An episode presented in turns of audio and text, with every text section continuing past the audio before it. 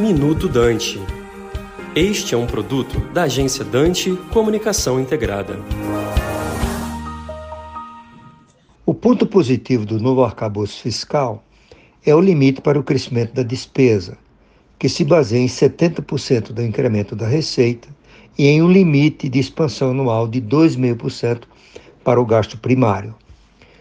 Como muitos já apontaram, a viabilidade do arcabouço fiscal dependerá muito do crescimento da carga tributária, seja por aumento de alíquotas, que o ministro da Fazenda descarta, seja pela eliminação de incentivos fiscais, que hoje representam cerca de 4% do PIB de renúncia de receitas.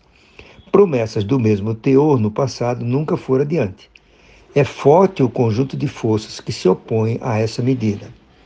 As metas de superávit primário e trajetória da relação dívida-PIB parecem muito otimistas. Sua obtenção dependerá de grande crescimento das receitas e do PIB, além de forte redução da taxa Selic, o que não parece de todo viável. Por tudo isso, parece difícil alcançar o principal objetivo do arcabouço, isto é, o de estabilizar e posteriormente reduzir a relação dívida-PIB, que é o verdadeiro calcanhar de Aquiles da situação fiscal do Brasil. Por último, o projeto de lei do novo arcabouço fiscal trouxe duas novidades muito ruins. A primeira foi a eliminação da necessidade de contingenciamento das despesas quando o governo não cumpre a meta de superávit primário a cada bimestre. A segunda foi a revogação de punições pelo não cumprimento dessas mesmas metas.